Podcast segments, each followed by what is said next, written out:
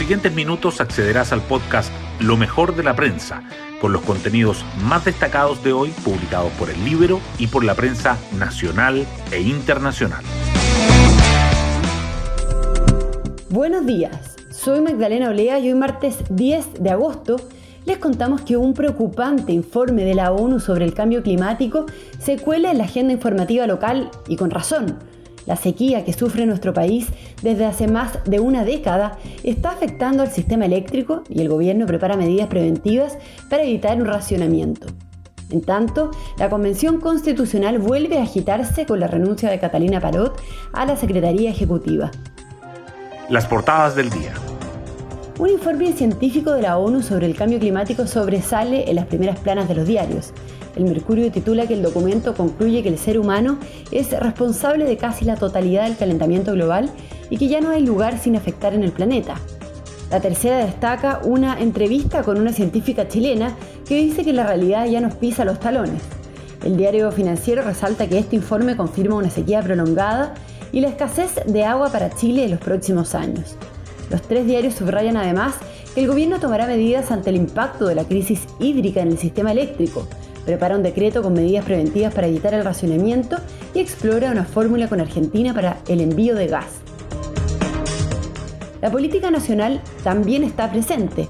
La tercera abre con la segunda renuncia en un mes del enlace entre el Ejecutivo y la Convención Constitucional y agrega que la moneda anuncia hoy la extensión del IFE previo a la discusión del cuarto retiro.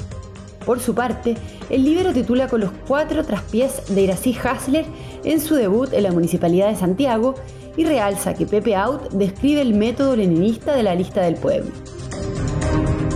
Otros temas destacados por el Mercurio son que las muertes por COVID-19 en mayores de 70 años registran un alza la última semana luego de un mes a la baja, que el cobre impulsa las exportaciones y la liquidez de los hogares y eleva la demanda de las importaciones y que detectan el ingreso de casi 2,5 toneladas de marihuana remitidas desde puertos mexicanos.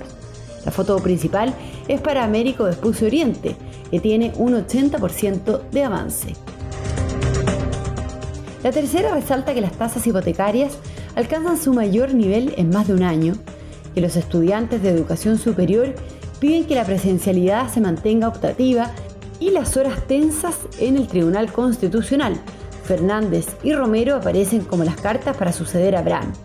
El diario financiero abre con las negociaciones colectivas en la minería. Los trabajadores de Caserones se van a huelga.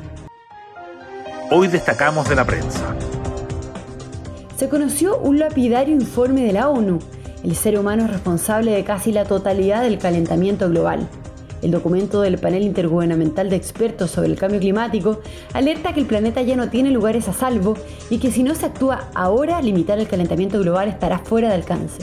Para Chile, confirma una sequía prolongada y una escasez de agua en los próximos años. La realidad nos está alcanzando los talones mucho más rápido que lo que los tiempos políticos pueden reaccionar, dice Maisa Rojas, científica chilena que participó en este informe. El viceministro de Energía y Minería, Juan Carlos Llobet, admitió el creciente impacto de la sequía en el sistema eléctrico y anunció que prepara un decreto con medidas preventivas para evitar un racionamiento, aunque subrayó que la posibilidad de limitar el suministro a los clientes aún es lejana. También hay gestiones con Argentina, cuyo gobierno se abrió a permitir la exportación de gas bajo la modalidad de contratos interrumpibles, siempre y cuando se produzcan excedentes.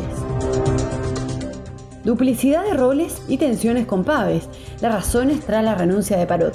La ahora ex secretaria ejecutiva de la Convención Constitucional, Catalina Parot, no logró empoderarse en el cargo, según dicen sus cercanos, por el rol que asumió el subsecretario de las Express en la relación con la mesa del órgano y con el resto de los constituyentes.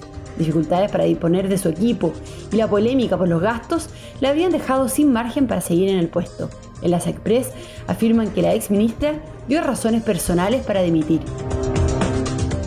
El gobierno anunciaría hoy la extensión del IFE ante la presión oficialista. El presidente Piñera tiene previsto anunciar la extensión del ingreso familiar de emergencia más allá de septiembre, accediendo a la demanda de varios sectores del oficialismo tras reactivarse el debate por un nuevo retiro desde los fondos de pensiones que el Congreso empezará a tramitar mañana. La tensión por un eventual cuarto retiro ya se siente en el mercado con el peso y con la bolsa como los principales afectados. Y nos vamos con el postre del día. Cientos de hinchas y 3 mil millones al mes aguardan a Messi en el PSG.